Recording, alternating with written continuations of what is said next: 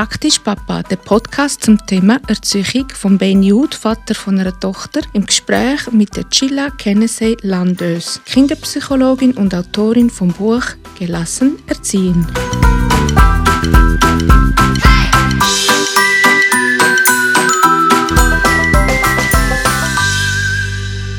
Ich habe es letztes Mal kurz erwähnt. Äh, wir kommen heute zu Wachstumsschüben und dass wir den ersten bereits hinter uns haben und es nicht einmal richtig gemerkt haben.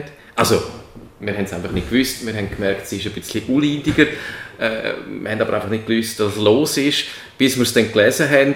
Und darum jetzt meine Frage, da kommt sicher noch mehr. Auf was müssen wir uns einstellen?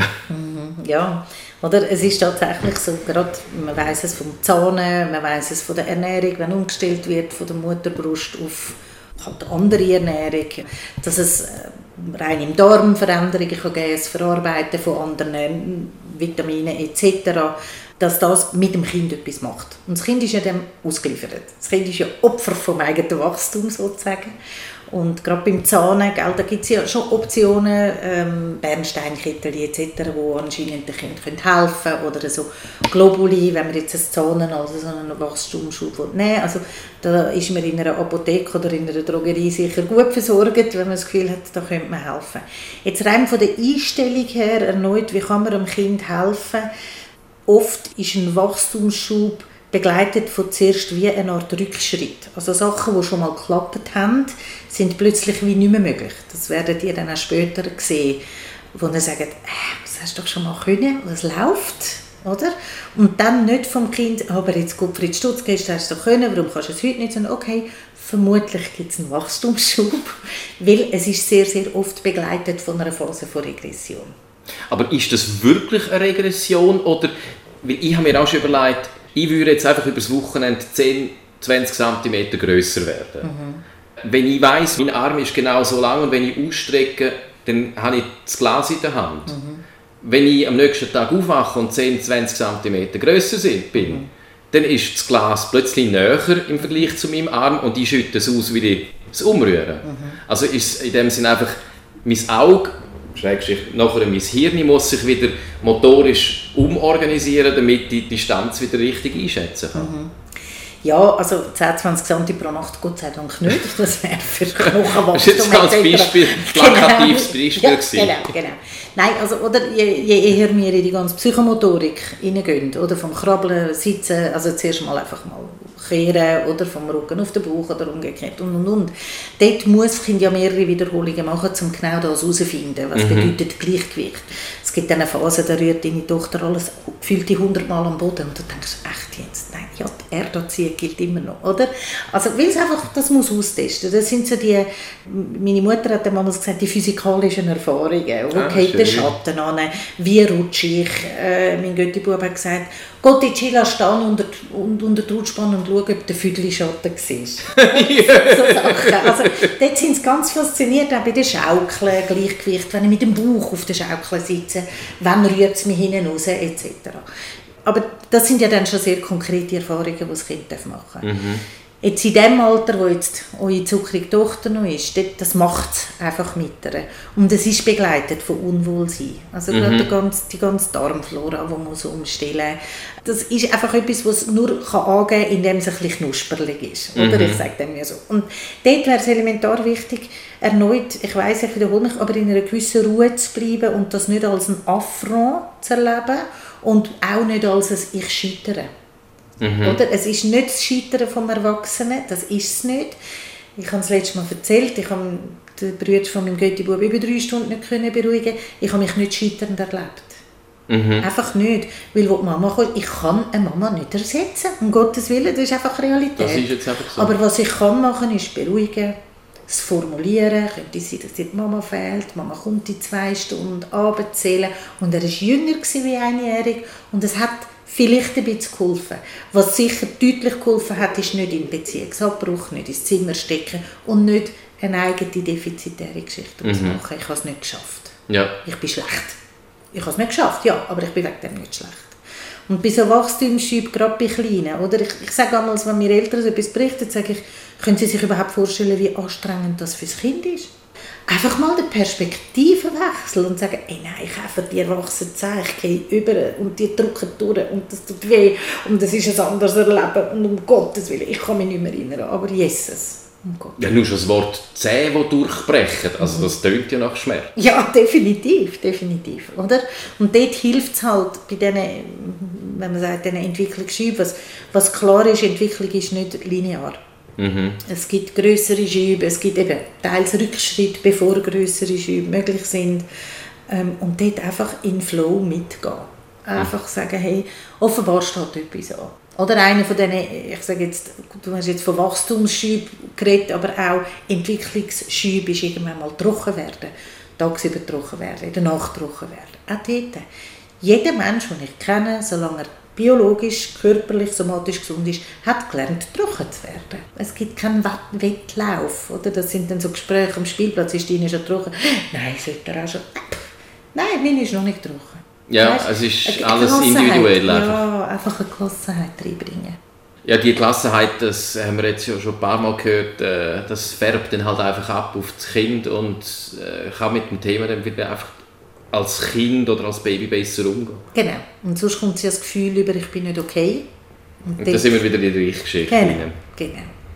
Jetzt haben wir mal angeschaut, was bedeutet der Wachstumsschub oder der Entwicklungsschub fürs Baby, eben, dass es streng ist. Was ist die Folge von dem Entwicklungsschub fürs Baby? Also das hat ja auch wieder eine Folge daraus raus. Ja, also grundsätzlich strebt das Hirn nach Autonomie und Selbstständigkeit.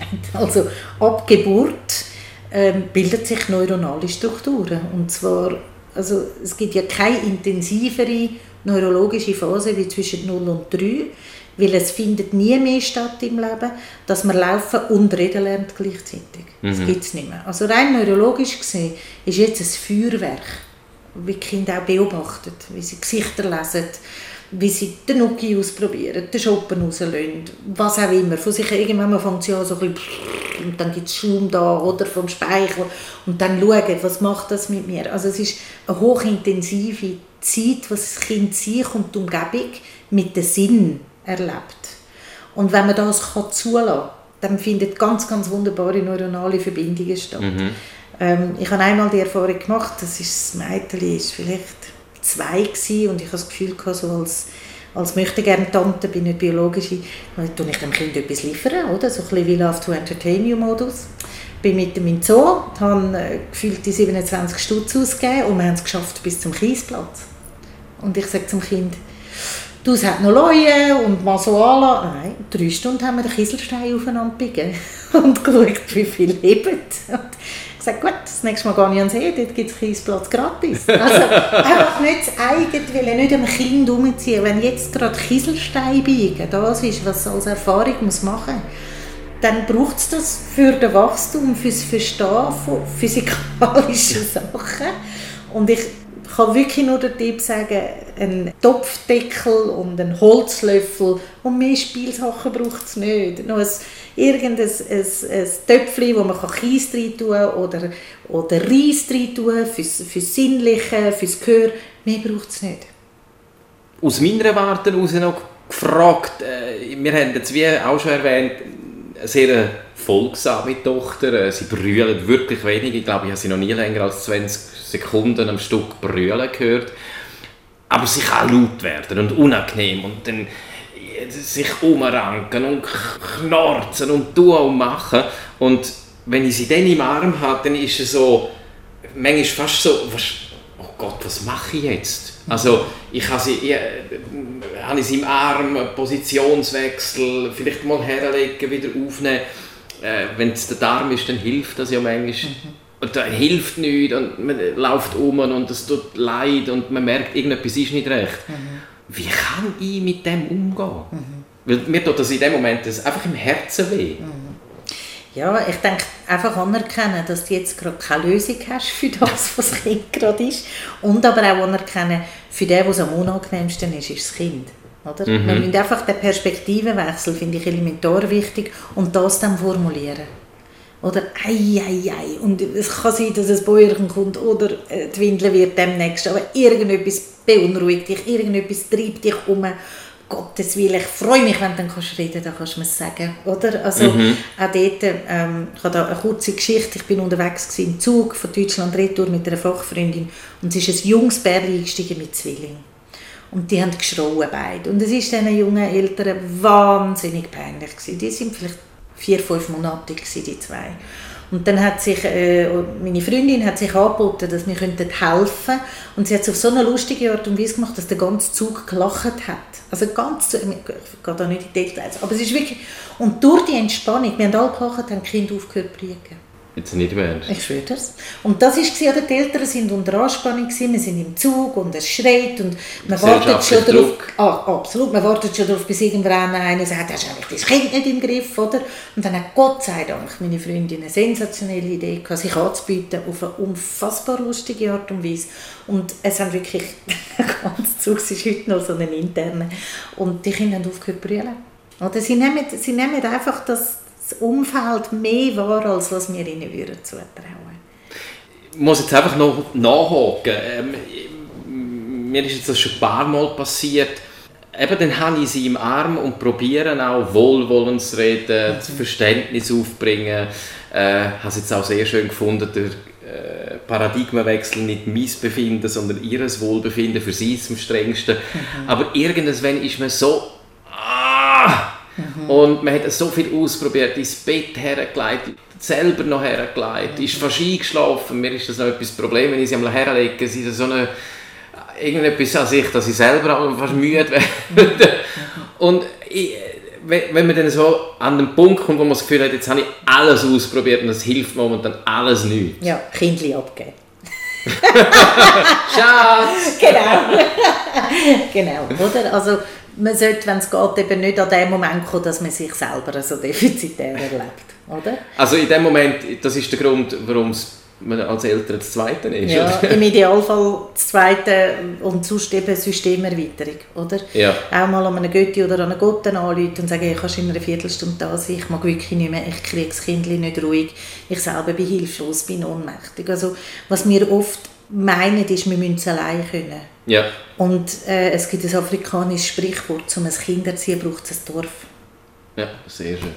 Wir brauchen einfach weitere Leute, die wohlwollend für uns und für das Kind herum sind, die eben abfedern, wenn ich irgendwann mal nicht mehr kann dann äh, wird jetzt das Handy in nächster Zeit wahrscheinlich beste Verbündete, wenn ich dann einfach anrufe und sage, hallo, da ist jemand, der Hilfe braucht. und möglichst eben auf eine positive Art, dann ist unter Umständen das Problem schon gelöst, bis man aufgehängt genau, hat. Genau, Wir haben heute Wachstumsschübe und Entwicklungsschübe angeschaut, äh, von beiden oder allen drei Seiten, Mutter, Vater und Kindseite. Mhm.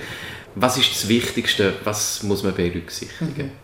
Also für mich ist eines vom Elementaren ist der Perspektivenwechsel, dass man für das Kind formuliert, wie unangenehm es jetzt für das Kind muss sein, oder?